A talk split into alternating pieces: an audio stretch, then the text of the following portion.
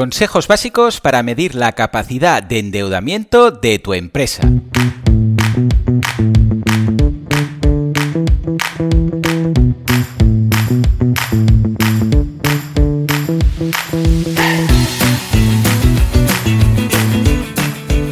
Sage Advice Podcast, gestión empresarial como clave del éxito, es el canal de podcast creado por Sage, el software de gestión empresarial que se adapta a las necesidades de cualquier emprendedor, pyme o despacho profesional.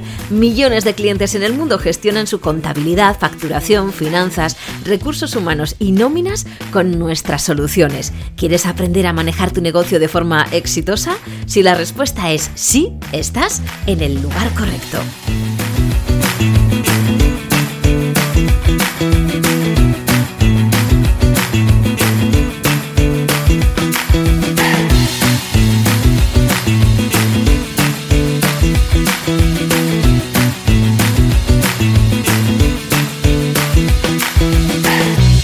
Hola, ¿qué tal? Bienvenidos, bienvenidas a Sage Advice Podcast. Soy Joan Boluda y en este episodio vamos a hablar de financiación y más concretamente de la medición de la capacidad de endeudamiento de tu negocio. Esto es algo muy útil ya que te va a permitir mejorar las decisiones sobre tu negocio y hallar el momento y forma idóneos para tomarlas. Una cosa está clara, cuando hablamos de medir algo queremos tener los datos en la mano. En este caso los obtendrás sobre todo de las cuentas y es importante contar con herramientas que, como SAGE, contabilidad y facturación, faciliten tener todo en orden.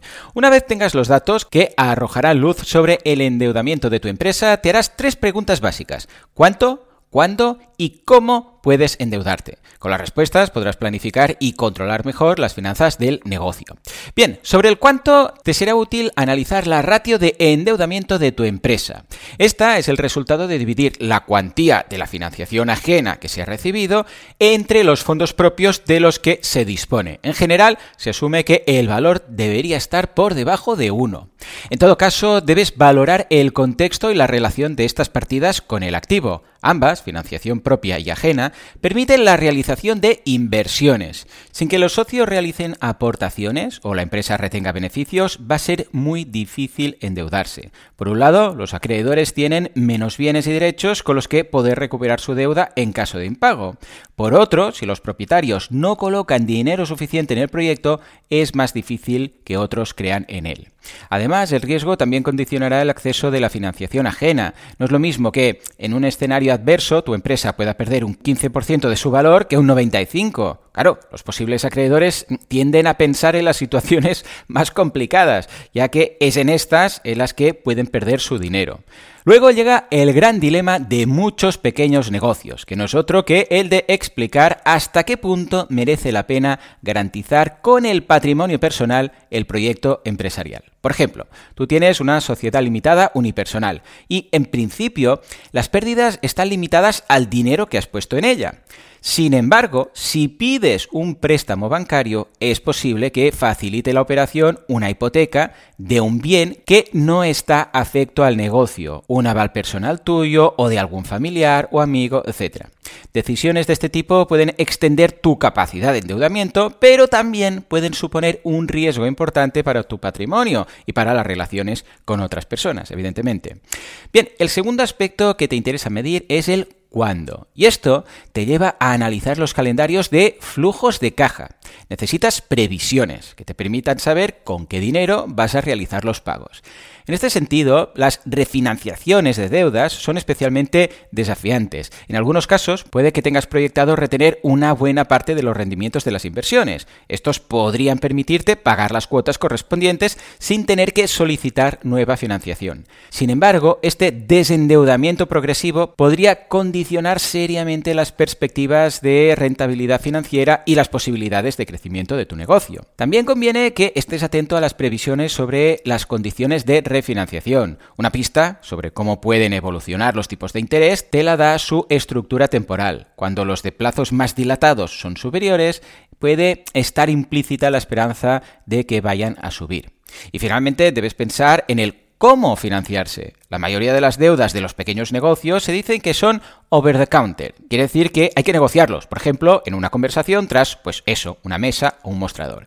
Por lo tanto, un aspecto crítico que tienes que medir es la capacidad de negociación que tienes. En algunas empresas, esta se ve facilitada por la posibilidad de obtener un elevado volumen de financiación espontánea sin solicitarlo. Por ejemplo, es típico en aquellos que pueden pagar proveedores a largos plazos. En cualquier caso, lo más habitual es que la principal fuente de endeudamiento sea el recurso a los bancos. Y cuando tienes proyectos de cierta envergadura, tendrás que analizar cómo cumplir con los rendimientos que te exijan para otorgarte la financiación. Siempre tendrás que hacer un ejercicio de encaje y es posible que encuentres otros proveedores de financiación. Por ejemplo, puedes endeudarte con una institución pública o con un inversor privado. En general, estos también te exigirán unos requisitos para acceder al dinero y tendrás que comparar las alternativas.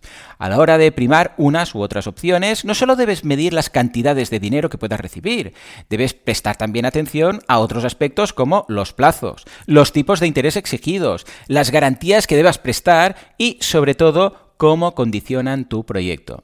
Y es que es recomendable que analices el impacto de esas exigencias en tus decisiones. Dependiendo del camino que te lleven a tomar, tu negocio puede cambiar sus expectativas y sus riesgos. Por tanto, debes realizar proyecciones detalladas que te ayuden a elegir con mayor conocimiento.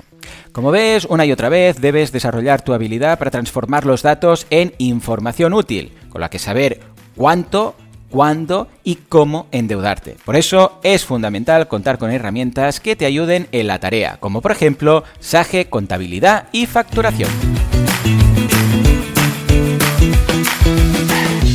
Consulta todos nuestros podcasts en el blog Sage Advice dentro de sage.com, donde también encontrarás más consejos para pymes que quieren alcanzar el éxito a través de la gestión empresarial y financiera. Y sobre todo, no olvides suscribirte a nuestro canal para recibir en tu email cada nuevo episodio.